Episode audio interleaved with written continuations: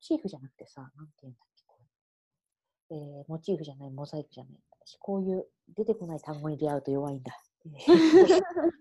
えー、エピソードじゃない。なんだっけ。シンボルか。ああ。なんかシンボルに当たるものなんだろうなと思って、そのマナさんにとっての好奇心なんだりの。うんうんうんうん。私、までは完全にシンボルだ。おーでもそう考えると私の好きなものって全部結局自分の内面性とすごく関わってきているうんのでなんか同じようにああ私も好きっていう人とあんまり分かり合えないところはある、うんた多分だけどさあの自分を映すものとしてじゃなくて鏡も好きじゃない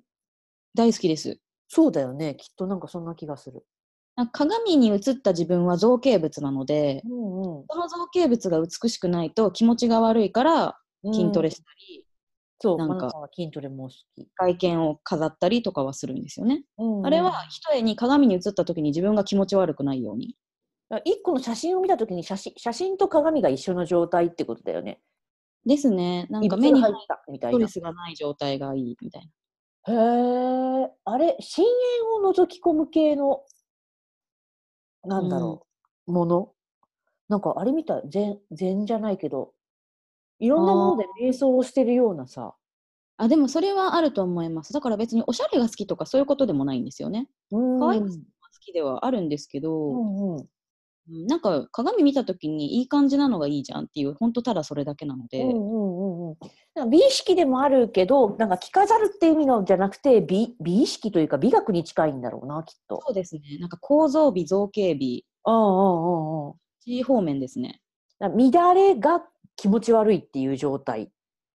うん、なんかストレスを被りたくないって いう。自分が鏡を覗いた時のもの見えるものでストレスを被りたくなくて筋トレっておかしなことを言ってるようで非常に納得はするけどおかしい よね。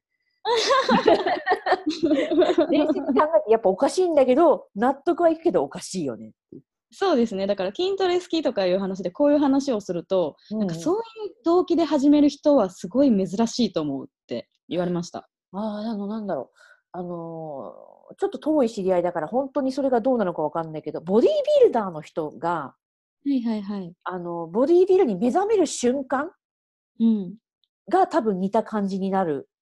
ああ、そうかもしれないです。あれって肉体美の方に目覚めるとななんでうんこんなに追求することで美しくなれるんだろうみたいな方に行ったりとかうんしか。も打てば響くじゃん筋肉って。響きますね。ね響くんですよ。で多分マナさんはその肉体だけじゃなくてこの全体としてのフォルムだからボディービルの方にはいかないけど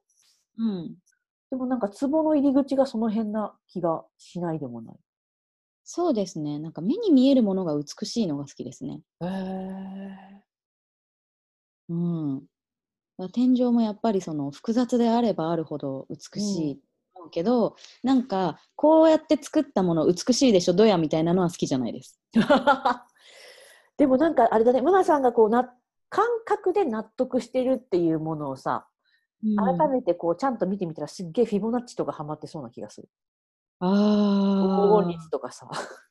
あー、好きですね。なんねか、うわ、理屈でかっちりハマってる。でもママさんは感覚でやったって言うけどみたいな。うん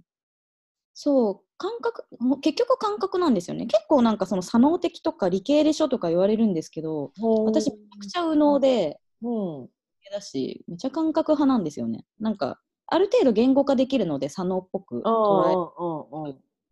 完全に感覚型なので文章が入ってこない入ってこないああ、でもなんか点で捉えてる気が、点でっていうかさ、なんだろう。なんだろう。すごい細かい点で捉えてる気がする。そうですね細かい点だから結果的になんかつながってるように見えるんだけど、うん一個一個がすごいちゃんと独立してる、てか独立しうんないと無理なんですよねああ、あ、無理なんだ。うん、なんかよくわかんなくなっちゃう。なんかもうあんまり連続性がよくわからなくてうーん。話しててもさっき何の話してたっけとか簡単に忘れられるし、ふんふんふんふん。うん、なんかあるところ A 地点から B 地点まで移動してる間の記憶なかったりするしあ、そういう意味で。ほーん。なんかあんまり連続性が時系列とかがよくわからない。事象は事象で別の点で捉えてあってそれどうやってしまい込まれてるのかな、興味あるわ。なんか全部浮いてるって感じです。でで、なんか、必要なものだけ引っ張ってくるみたいな。だかうんうらんカテゴリー分けとかできないんですよ。カテゴリーがないから。全部浮いてるから。あー別にしまうとかってあんまできない。頭の中のカ。テゴリーを与えられたら、あ、それはこれもこれもこれもって片付ける方はできそうだね。あ、できます。だから何かテーマをもらえれば何でも引っ張ってこれるんですよ。自分の内側から。テーマないと全部、全部なんか同一で浮いちゃってるから、あーどれほうほうほう何の話みたいな。なんかさ、私とかは流れで基本と捉えてるから、何かを忘れたらい、全部忘れちゃうんだけど、多分それとはちょっと違ってて、私のはなんかね、い芋づる式って言われるやつ。芋がさ、なってるみたいに、ずるずるずるずるずるずるって出すんだけど、なんだろう、マナさんの場合、なんて言うんだぶどうなのかなんかわかんないけど。うん。しかもなんかブドウもその一粒が一粒がなんかいろんな房にくっついてたりするのでああ、うんうんうん。結局分けれないんですよねあんまり。いい感じのぶどうって言われたら困るけど、重さうんがこうで、艶がこうみたいに言われたら、でもちゃんとピッキングできそうな。全部ピッキングして入って渡して終わりみたいなその人にへーそれみたいへえ。なんだろう、この感覚派っちゃ感覚派なんだけど、点、点、粒で捉えてる、これって何の違いなんだろうな。面白いな。面白いけど、全然表現ができないや。な。 まあなんかすご私もいなんだっけって思うぐらい不思議とは言われますね。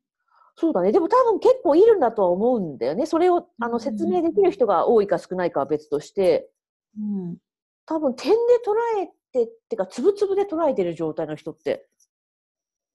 なんだろうね、あの、ほら、なんだっけ、あの 3D とかでさ、絵を描くときって結構やっぱ、座標を当ててって、3D の絵を作っうんてるうん映画、よく映画とかで見るじゃないですか。うんなうんんか、あれで捉えてる気がする。座標で捉えてる感じがする。なんですかね。なんかあんまり空間系は得意じゃないのでわかんないんですけどあーそうなんだ。へ、イメージとしては空間じゃなくて平面なイメージうーん、なんか感覚的には空間で多分あるんですけど、空間でしっかりなんかそのなんか数数値で出すとか、うんうんうんうん。結構苦手なんですよ。数学も空間図形が苦手だったので、平面図形はできるけど。へえでも言ってるのは結構話話としては何だろう世界が立体で見えてる表現を座標で見えてる表現をしてる気がする。でも立体で見つつ、多分自分の手の中に持ってくるのは平面じゃないと持ってこれないので、ななんるかほどね。すごく遠目で立体で多分知覚していて、でも自分はそれは扱えないみたいな。だ から平面まで持ってくるためになんか質問してとか。ああ切り出しがうまいのかなじゃあ。言い出し弱いと思いますね。うんあ弱いうまい。あ、うまいのかなあ、そうなのかなこうこういう切り口で切ってくださいって言ったらここが一番良さそうみたいな。こういう意あな味んだからいい感じはできますね。ね、うんそういうのは私それができなくて立体でものを考えてるんだけど立体で引っ張ってきちゃう。おガポッつって。いやこの場合とあの場合は違いますみたいな話になっちゃう。あーだから切り出しが苦手。うん。まあ基本的にやっぱり答えは一つみたいな感じでうん。してますね。へえ、面白い。り確かに私は最初は何天井の話を聞いていたはずなのに。ね、あもう結構こういうことも多いんですよ。私、どんどんどんどん関連した 結局内側の話に持っていきがちというか、なるんです。そう。ね、私の好奇心も結局そっちに向いちゃうから、そっちで盛り上がってきちゃうけど。へえ。そだ天あ天井が好きではあるけど、天井自体が重要なわけじゃないんだなっていうのがちょっと面白い。そうですね。そうなんですよ。だからあんまりその物質的なものへの執着とか、うん。基本的に私、うん。人であれ、物であれ、うんうんうんうん。結局自分が大、自分が一番というか自分が重要なので、じゃあ多分全媒介でしかないんですよね。自分あーを知見るためのものでしかないから、すべてが。でその多分自分が大事って言ってるのもさ自分のなんだろうねあのフィーリング何か本当感じてること自体を指すんだろうね。あ、そうです。自分が大事っていうのはもうこの自分のなんだろう、物質的な自分ではなくて、内うんうん側の本当に深層的なもの感覚的なものが大事なのでうんこの体って全然私にとってあまり重要じゃないうんうん生きるために上手に扱うことは必要なんですけうど、んうんうんうんでも別にこれが私とはあんまり思ってないのでだからあれだよね多分あの体の中の方の動きとかもさ気持ち悪かったらめちゃくちゃ気持ち悪いんだろうねめちゃめちゃ気持ち悪いですねそうなんですすよ不調が多分出やすいよねそりゃ出やすいですね、出やすいというか不調を感知しやすいよね、うんそこ自分のうんうん、うん調子がいい日の方が少ないですねああなるほどね好調な日とかないほぼ、それがキャッチアップできるんだねだからなんだろうその筋トレした後に気持ちいいとかも含めてさうん、すっきなんかり気した持だちけよさもで心地悪さも感じやすいので、ねへえうん、うん朝起きると今日はなんか頭が重いなとか今日はなんかなかんかちょっと変だなとかなんか足の裏に疲れ溜まってるなとかそういうのをすごい感じてしまうへえ。なんかあれだね、うっかり理系だったらさ、数学者になってそうな。どうなんでしょうねでも多分そこまでの処理能力はないんですよねあなんか、なんだろうね、全然さ、あのーちょっと関連が私にもわかんないけど、聞いてて編み物をしてる人みたいなイえメージがある。編み物の編み目で物を見てる人みたいなイメージがある。鎖たたびらじゃないけど。ー、えなんー、かそ こに引っかかるか引っかからないかみたいな。この、ちょっとよくわからん例え話は私の職業病なんだけどね。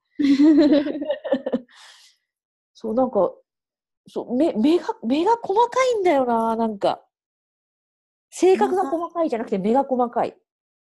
目が細かあーでもなんとなくわかる気がしますそれは、性格は多分細かくない、マナさんは別に性。格はすごくどっちかっていうとめちゃめちゃ大雑把でうなんからしいん。ね、大雑把というか、ちゃんとどうでもいいものを捨てられるから、あそうですねいわゆる細かいっていうところとはあんまり関係がないというか、うん、うん、気基本が的するに。何でもどうでもいいんですよ 私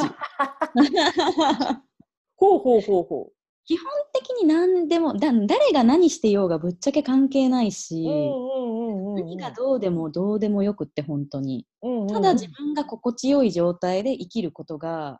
人生上一番大事だから、うんうんうんうん。うん、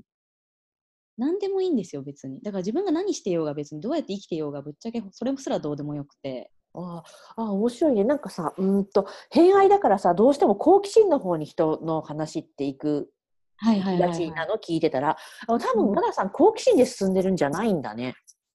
好奇心はフ一ィット感と瞬いうか、ですね一瞬で終わる、うんなんかフィット感か、なんかその納得感かわかんないけど、それの中に好奇心がなくはないけどみたいな。そうですね。なんか常にその自分にフィットするか、自分にとって心地いいか、心地いいがすごく大事なので、おお。やっぱ心地よくないものを感じやすいっていうのもあるんですけど、うんうんうん。心地いい状態っていうのが何より大事だから、なんかワクワクとか情熱とかぶっちゃけどうでもいい。うん、な感じだね。なんかそんそれも一種の不快を要すなんかひ要するものになっちゃう。あなんかの、ワクワクした裏側があるよね。うん、コスパも悪いし、なんかうんうん高揚して、結局その後すごい疲れるみたいなことが起こるので、私の場合、うんうんうんうんうん。もう淡々と穏やかに、うんうんうんう淡ん。々とした穏やかな日常をベースアップすることの方が重要。へえ、なるほどね。おっと、うん録音のがなんか多分突然切れてしまうかもしれないんですけども、ちょっと待って ね。淡々とのとこで切れるといいですけど、ちょっと一回切らしてもらいますね。はいちょっと音がというか、撮ってた録音のが切れちゃったので、ちょっとだけ話が分断してしまったのですが、淡々とうん、なんか、その、毎日ワクワクして生きようとか、うんなんだろう、情熱に基づいて生きようみたいなのって、私にとってあんまり現実的じゃなくって、うんうんうんなんか結局そういうのってすごい気持ちの高い高揚とか、振り幅がうんうん触れ幅うんうん生まれるじゃないですか。うんうんうんそれによって結局楽しかろうが辛かろうが必ず疲れるといううんうんうんうん疲れ方が結構深かったりするので、うんそれよりなんだろうな当たり前な穏やかな日常を淡々と回すことの方が私には結構重要度が高くてうん。でその日常をベースアップクラスアップできれば、うんうんうん当たり前のベースを上げるっていうのを、うんうん。うんって言ってさ、うんなんかこう淡々とやってるように表現してるじゃん。でもそれこそね、あのツイッターとか見てたらね、おマナさんがまた今日も爆走してると思いながら、えそうなんですあか案外んあの、お仕事頑張るってなってるから、私よりマナさんの方が頑張ってる気がするって思いながら見るときが。あ多分なんだろうね、あのーなんだろう。石炭みたい、石炭でさ、蒸気機関車を動かすみたいに燃やして生きるタイプの人もいれば、うん電車みたいにさ正しくこう同じ電力が供給されてるっていう状態が一番動きやすいっていう人もいてさうんそれは多分エネルギー源と使い方の違いでなんかそこにかかってる馬力というかさ、うん動いてるものは多分一緒なんだろうなっていう気がする、うんうんうんうんなんだったら電車の方が機関車よりも力が強かったりするわけじゃんああそうですねねあなんか勢い勢いだけでやってた時期もあるんですけど20代とか勢いとか気力、体力根性みたいなうんうんので突っ走れた時期があったんですけど、うんやっぱなんか30代になったら体の調子とかもうん変わってきたし、に比うんうんべるとでだんだんとその勢いだけで走れなくなった自分っていううのはんすごい感じたんですよね。うんうんうんってなった時にやっぱ20代と同じことはやってられないというかうんうんあまりああまりあるいろんなものがあったからできたこととかもあるので、うんうんうんうんうんそう最近はのんびりやるかみたいな。振り振り絞るとさ振り絞り続けるってまず無理だから ね。うん、しかもなんか加減が分かんないんですよ私。へえ。加減が分かんなくってなんか今なんかちょっとあれだけどもうちょっといけんのかなみたいなことやっちゃうんですよね。あそれで救急車で運ばれたこととかありますからね。やだー。か。いや、これ、いや、爆笑話なんですよ、ただの。ちょっと今音が切れちゃったけどなんさか。ホットヨガでうん。はい。ホットヨなんガかホットヨガでう、んなんか、いや健康に注意し、健康をね、大事にしたいと思ったときに、うんうんうんなんか自宅近くにホットヨガがあったから、うんうんホットヨガに行ったんですよね。で、なんか、ホットヨガやりながら、ちゃんと水飲んでくださいねって先生が言うんで、はいはい。見ながらやるんですけど、なんか終わった時にすごい脱水症状で立てなくなっちゃって、へで、え運ばれたっていう。なんか自分の中での限界がよくわかんないんですよ、この肉体の限界が。はあはあはあ。どっち自だ分の感覚、感覚とその肉体にズレがあって、循環系はなんか感覚はさ敏感なんだけど、循環的感覚系が弱いのかなキャッチが。そうかもしれないです。だから自分の限界とかがよくわからないんですよね。うーん。簡単になんか振り切っちゃってうんやっちまったへこえととか、まあ、それでもそんな大ごとにはなってないから生きてきちゃってるんですけど結局そうそのままねほうえ、あれ、ちょっとだけ話がずれるけど、お酒とかって飲むっけお酒は飲まないですあやっぱりそれも同じ理由でうんわかんない、なんか多分そうなんだろうなって聞いて、割と飲めるのかなわかんないなあんまわかんないんですよ私多分割と飲めるんだけど、えーっと、ここの状態でやめとくとこれぐらいで冷めるからいいみたいなラインがあって、うんそこを絶対超えないようにしてるのね。はいはいはい、はい、だからあの、お酒で粗相をしたこととか全くなくて、うんうんうんで家に帰っあの私はアトピーを持ってるので家に帰っても風呂に入って薬を塗ってみたいな儀式をしないと怖くて寝れないうんうんうんからバタンキューとか、絶対やっちゃダメなので次の日にすごいことになるって分かってるからうん、だからそこの感覚はなんか止めれるんだけどな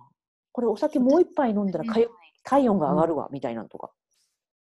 えー、だから私はもうわかんないのでででそもそも別にそこまでお酒に興味あるかっていうとそこまでないので、うんうんうんだったら別に飲まないっていう。うん飲んでも一杯はいみたいな。うんうんうんうんていう感じですね。だから分かんないんですよ。これはなんで分かんないのか自分でも分かんないんですけど。ね、これだけそこのなんだキャッチが強いのにそこに関してはわからないっていうのがちょっと面白いね。振り切ってから初めて気づくみたいな。ダメなんだろうね、みたいな。ね体ついてこなかったって。振り切ったことがない代わりそれこそ服とかも含めてフィットしたものもちょっとよくわかんないみたいな。ああ。私多分結構マナさんと真逆で感覚的ではあるけど うん。あのーなんだろう多分頭使ってないんだろうなっていうだから自分に何が合うかはいつもちょっとよくわかんないなと思っててあだから合うのはわかるっていうのは、うすごい羨ましえいた多分詳細をキャッチしてるんだろうなとは思うけどその見てるものの違い、合うものはすごくよくわかるんですよね。もうなんかこれだっていう確信が、確信から始まるので、うんでもなんか来た瞬間にこれ私のっていう。そうだって分かりやすいところで服とかはいつもなんか、ま、うーんマナさんっぽいっていう意味ではなくてうん。マナさんらしい感じのお洋服の着方だったり色だったりはいはいはい、はい。サイズも含めてだからマナさんっぽいっていうものはないんだよねそのなんだろうあのトレンド的な感じではなくてうん。マナさんに合っているっていう感じうん。うん。は確かにあるんだよねそうか私 私の服 そう、私の服、超羨ましいや鏡見たときに、これは私のっていう。めっちゃ羨ましいそれはやっぱ外見とフィットする。なるほどね内面的にはこっちの方が好きとかあっても、外見見たときに気持ち悪かったらやっぱ嫌なんで、ああなるほどねそれは誰かが来てくれればいいや、みたいな。で、その違いのところは気持ち悪いっていうので自分に信号は来る感じなんだ。もうなんか見たくないので、そもそも。なんか、あはあはあ見たくないと、外にも出たくなくなるし、それが見られてるって思うと、外に出たくない。なるほどね。そうですね。うわ反省することしきりだ。お腹痛く なってきた。そうなんですよ。でも本当にその自分の限界値はよくわからない、未だに。ーん。でも限界値みたいな認識だもんね、大体。はい。 ね、あの、自分のこのいい具合のところがわかんないとかじゃなくてさ、いい具合どころか振り切っちゃうんだもんね、うっかりしたら。そうですね。振り切っちゃうんですよね。だから筋トレの方がいいんでしょうね。ああ、そうかもね。限界わかりやすいから。うんうんもううんう無ん。理無理無理で終わればいいから。ね、筋トレはなんか、教えてくれるよね。教えてくれるよねっていうか、勝手にあっちが震え出すからさ。そう。そしたらもう終了でいいので、むしろそこまでいかないと筋肉痛にならなかったりするから、すごくく。逆にヨガとかわかんないわかんない。ああ、なるほどこれね聞い。てんのみたいなのとか、え、こんなんでいいのみたいなのとか、流れ物がやっぱダメなんだね。流れ物ダメですね。へえ。本当にわかんないんですよ。へえ。流れも、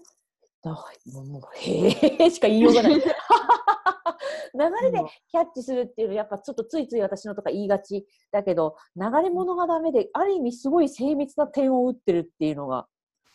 もうここっていうのが分かればもレゴだ、レゴ、レゴ。うすごくいいんですけどね。レゴしてるみたい、マナさん。あー、あ、点々じゃん。点々ですね。で柔こことらここかにさ貼るがない。そうレレゴゴか粘土で形作るとか無理ですね。ああ、なるほどね。形作れない。もうなんか型ちょうだいって埋めるからって。ああ、なるほどね。もうなんかレレゴとかあれマインクラフト、マインクラフトもこう、なんだろう、四角いもの積み上げていくから、なんかそんなイメージ。テトリスとかは好きなんですよ。ああ、なるほど。なんか育成ゲームとか。ああ、は、うーんってなるんだ。うん、なんか育成、なんか終わりが見えない、よくわかんあない。あ、はいはい。おいでよ動物の森とか流行った時に買ってやってみたんですけど、あのスローライフが全く楽しめてない。 それは私もわからんかっそうひたすらタヌキに借金返して家を大きくして借金返して家を大きくしての繰り返ししか他 の他のやり方がよくわからなかった楽しみ方がた。へえ。なるほどね。なんかちょっとそのまま聞いていきたいけど、なんかこのままなんか普通に広げ、私広げてってしまうからさ、基本的に話を。そして私もそれに乗っちゃうんですよの本当に聞乗っちゃうき聞きがいがあるからこのまま聞いてってしまうけど今日は忘れてましたけどもともとの主題は天井でした。そうなんです天井でした私もちょっと今反省してますいやいやいやいやそうねちょっと天井のところからでも天井が好きだっていうのの大元のところのなんだろう捉え方の話が聞けたのはすげえ面白かった。うん、よかったです。そう言っていただけ て。捉え方してもう何でも聞けたけど面白かったけどなんだなんだこりゃ感が不思議な生き物を見つけちゃった感があるなんだこれよく言われます。なんか、なんか山から降りてきたみたいな。見つけたぞーみたいなみたいな、なんか保護しなきゃみたいなことをよく言われます。へーこれ教師多分今なんだろうねこのつぼつぼキャス聞いてくれてる人でマナさんに会ったことがない人がまあ多いんじゃないですかね。多いとは思うけど全然決してなんだろうあーでも見かけ可愛いけどなんだろうな芯がしっかりした方で飾ってないのはまあ多分写真とか見たらすぐわかるとは思うんだけど、まあ、基本的にもパッと見るとなんか可愛い女の子なんですよ。可愛い女の子だけどな中身が中身がすげえ点打たれてるっていう。中身よくわかんなんか中、中すごい広いねって言われます。うんこの体の中以上になんか内部がありすぎてよくわかんないみたい広いっていうか密度が密度がなんかさっきから私原子の話聞いてる気分になったもんなんか大きいとかじゃなくてあのーなんだろうねテラテラとかさそういうギガとかテラとかの話じゃなくてピコの話してる気がする、な。ああ、そっちの方が好きですね、やっぱ。ん、なんかそんなそんなイメージそっち私天井だからてっきりそのテラとか大きな方の話に行くかと思ったらピコの話になったの想定外ピコの話にもなってないけどねそうそう。 へえー、なんで天井が高い方がとか言ってたから、上かなって思ったら。いや天井高いの大好きなんだけど、その空間の広がりがもうそのまま内面の広がりみたいなもんですよね。うん。へえ。でもあれだね、やっぱりなんか自分が好きなものって自分の思考の動きと関わってるんだなっていう。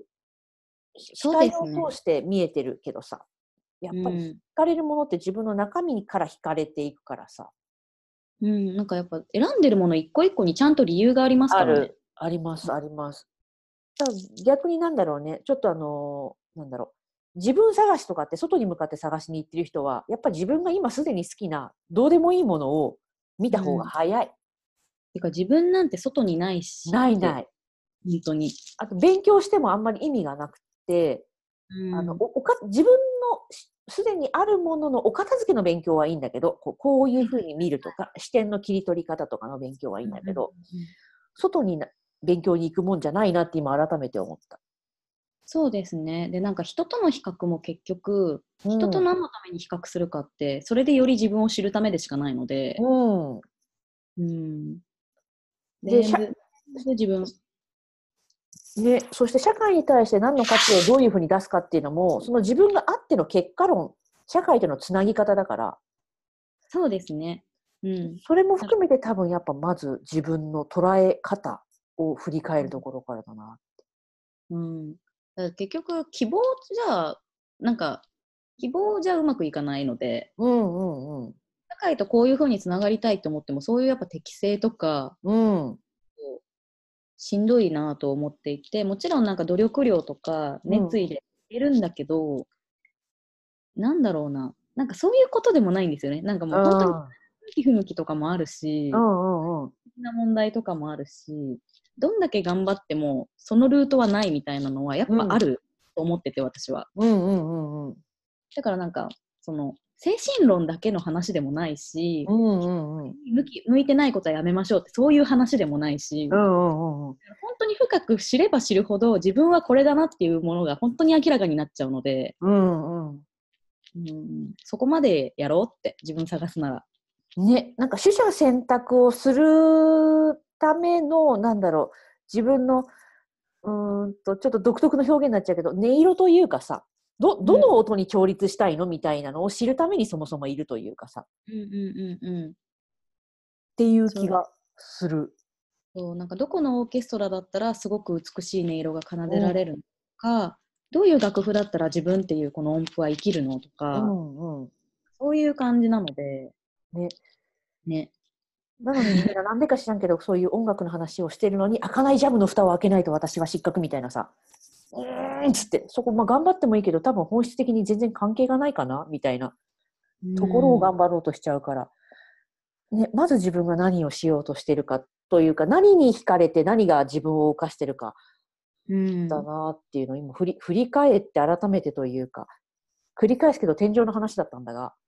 ちょっと今聞いてて思った。本当に自分の深部深いところを知ると、表面的なやりたいに惑わされることもなくなるし、うんうんやりたいは本当一時的にやれたら満足みたいなそういうのも全然分かってくるし、やりたいも結局体験だからね。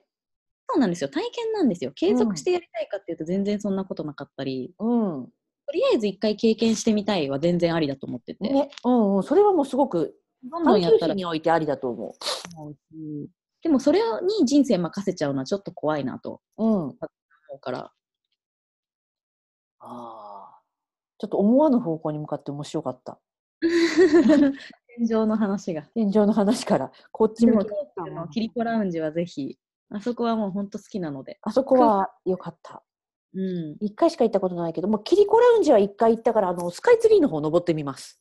いやもう本当にスカイツリーもぜひ6回でも10回でも私はまたちょっと絞ったら登りますよ。あスカイツリーのふもとまではすごいよく行ったんだけどな。もうあれはやっぱり登る登ったんぼですね。おー行ってみよう。マジで行ってみよもう大好き。う。おマナさんのおすすめの。なんかまた、そういう何、空間として面白いのあったら教えてください。なんかもうなんか出そうと思えば今は全然出ちゃうんですけど、ちょっとあこれまた広がっちゃうから。そうだね。そうだね。なんかまたどっかで聞かせて。はい今日はありがとうございます。いえいえこちらこそありがとうございました。楽しかった。あ私も予想外の方向に向かって面白かった。あんまりこういうことね、喋る機会が、本当仲いい友達の間でしかこういうしゃ話しないので、そうですよね。なんか結構今これ一応ポッドキャストなのにぶっちゃけてくれたなっていろいろ思いながら。いや、でもなんか、普段別に言うのは全然いいんですよ、うんうなんんか、でいいんですけど、目の前の人が分かるかどうかっていうところの話そで、うだねやっぱり、あの様子をキャッチしながら。そうですそうですよね。 C さんはいけると思って。ありがとう。 まあこれね聞いてる人がはーってなってるかもしんないけど、 でも多分結構スルメイカ会だった気がする。スルメイカですね。スルメイカもよく言われます。ああ、そういう意味、そういう意味ってある日突然来るやつだと思う。分かんなかったとしても。でも分かる必要もないんだけどね、ある意味。そうなんですよ。別に分かんなくて、全然問題ないので。うん。ああ、もう改めてありがとうございました。本当ありがとうございました。じゃあ、ちょっとまた、ね、ちょっと天井じゃないところの切り口で、なんか、マナさんの細かいところの、他の偏愛がいっぱいありそうな気がするから、またよかったら来てください。ぜひぜひいっぱいあるので、お待ちしてます。 はい。じゃあ、ありがとうございました。ありがとうございました。